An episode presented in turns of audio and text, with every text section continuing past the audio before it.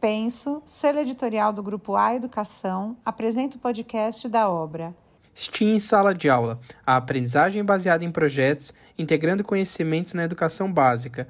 Organizada por Lilian Bassic e Leandro Holanda.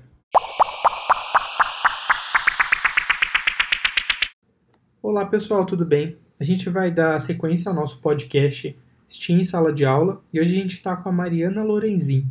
A Mariana é autora de um dos capítulos do livro STEAM em Sala de Aula, é, do capítulo 10, que fala sobre formação de professores, e ela tem um super currículo, ela é professora e coordenadora de Ciências STEM STEAM uh, no Colégio Bandeirantes, em São Paulo. Ela é bacharel e licenciada em Ciências Biológicas e Pedagogia, especialista em Teoria de Ensino, Aprendizagem e Educação à Distância pela PUC-SP e também é mestre em Ensino de Ciências pela USP.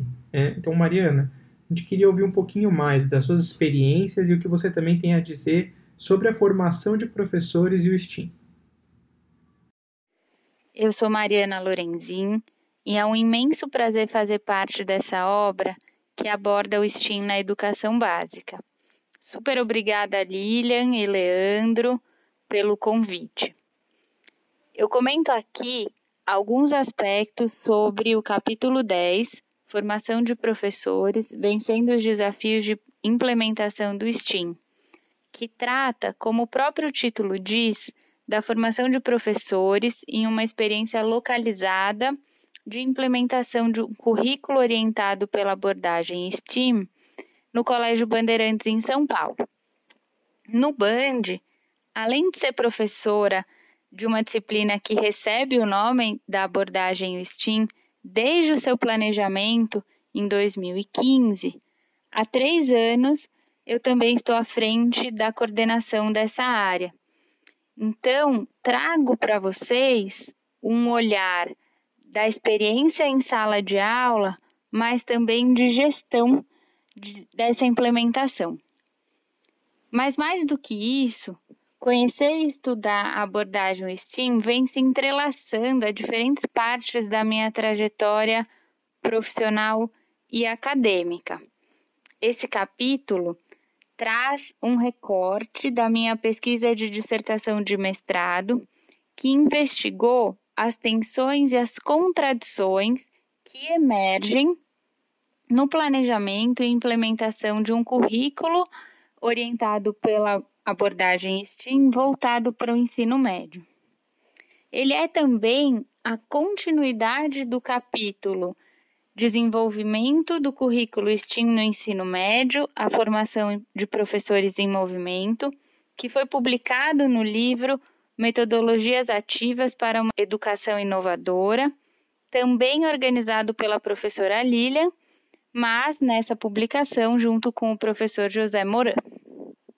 Então, ao longo das minhas pesquisas e também das experiências de sala de aula, eu venho defendendo o STEAM como uma possibilidade de reorganização do ensino de ciências, por acreditar que não é mais possível, diante do contexto da sociedade atual, organizarmos um currículo por agrupamento de conteúdo.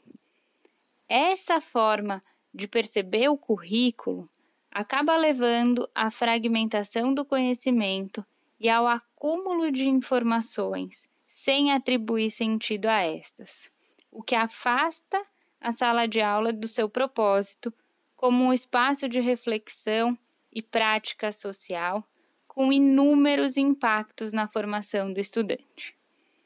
Olhando para a situação do ensino de ciências, que muitas vezes é afastado da realidade e reduzido à apresentação de conteúdos e ao uso de termos específicos. É preciso superar a organização do currículo centrado nos resultados científicos, trazer a questão do processo da ciência. Essa forma de organização curricular, com base nesses resultados, leva a conflitos no raciocínio, a dificuldades na argumentação na análise de cenários amplos e, consequentemente, na tomada de decisão.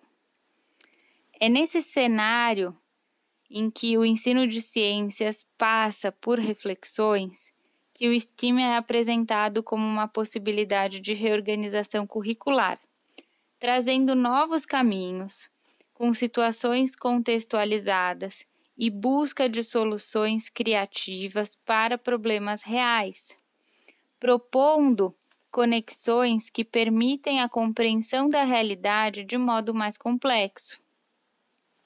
É no fazer da ciência e no lidar com as especificidades do seu percurso, com o inesperado e com seus erros, que a ciência se aproxima do estudante e permite o desenvolvimento de ações e o pensamento entre áreas. É assim que a aprendizagem se concretiza e transborda em ressignificações. Estamos falando então de uh, reorganizar o ensino de ciências, trazendo o diálogo e as relações com diversas áreas, com as tecnologias, as engenharias, as artes e a matemática, e promovendo a integração dos conceitos a partir de situações investigativas e por projetos, com a prática centrada no aluno.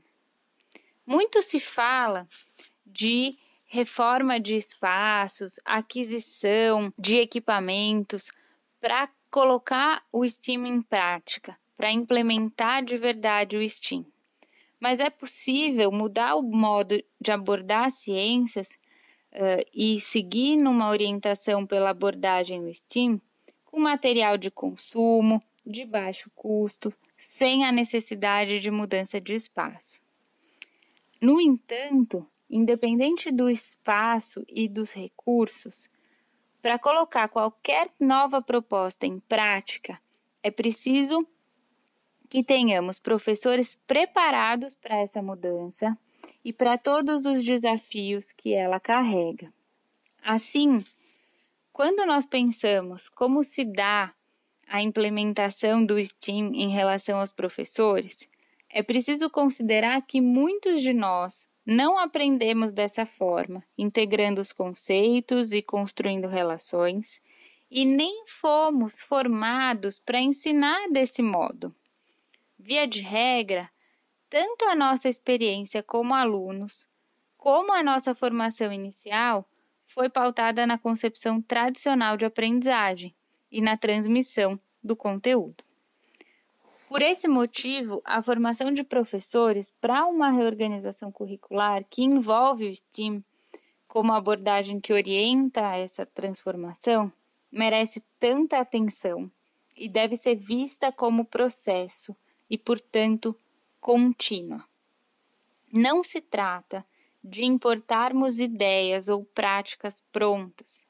É preciso considerar o contexto de cada realidade, de cada escola, de cada sala de aula. Desde seu princípio, se olharmos a origem do STEAM nos Estados Unidos, ele carrega marcas de uma realidade bastante diferente em relação à realidade brasileira. E mesmo no Brasil, a diversidade das realidades é imensa. Então, olhar para a teoria que embasa essa abordagem, estudá-la, compreender o contexto em que se está inserido, é o ponto fundamental para dar início às propostas de formação docente. É claro que é um processo complexo em que podem surgir diversos conflitos e tensões. Estamos colocando para discussão práticas bem estabelecidas diante do novo. É aí que está o desafio. E é desses conflitos, é dessas tensões que surgem resoluções apontando novos caminhos para aquela realidade.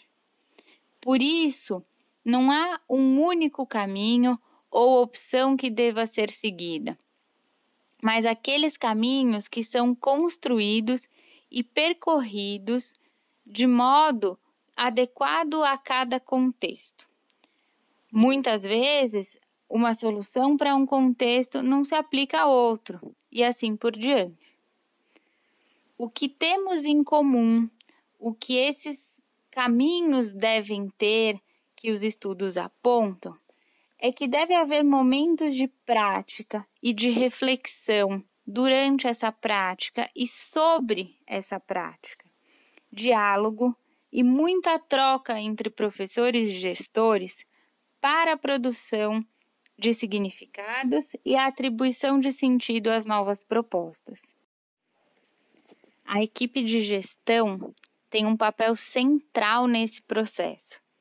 Ela que deve garantir o tempo e o espaço para que a formação aconteça. Somente com os elementos de reflexão e de diálogo é que a mudança na cultura começa a acontecer de verdade e os seus reflexos aparecem na sala de aula. É a transformação na atividade de ensino do professor que pode transformar a organização do currículo e a experiência do aluno em sala de aula, resultando numa formação mais integral. Parte dos elementos que vivenciamos, os desafios e as tensões que nós experimentamos durante o planejamento e a implementação do currículo STEAM é o que eu conto no capítulo 10. Também conto indícios e resultados da superação dessas tensões. Embora seja uma experiência localizada, é possível que ela traga inspirações e aponte algumas possibilidades de aplicação em outras realidades, sempre com a intenção da produção de um currículo que ressignifique o ensino de ciências com práticas mais ativas e a formação de alunos que sejam capazes de intervir criticamente e transformar o seu mundo. Obrigado, Mariana, e obrigado pessoal que também está aí acompanhando o nosso podcast em Sala de Aula. Espero que vocês estejam gostando, assim como a gente está gostando muito de gravar. É, e lembrando que vocês conseguem encontrar os nossos contatos lá nas páginas iniciais do livro, tá? Então, se alguém quiser escrever para Mariana, fiquem à vontade. Um abraço e a gente se vê no próximo podcast. Até lá!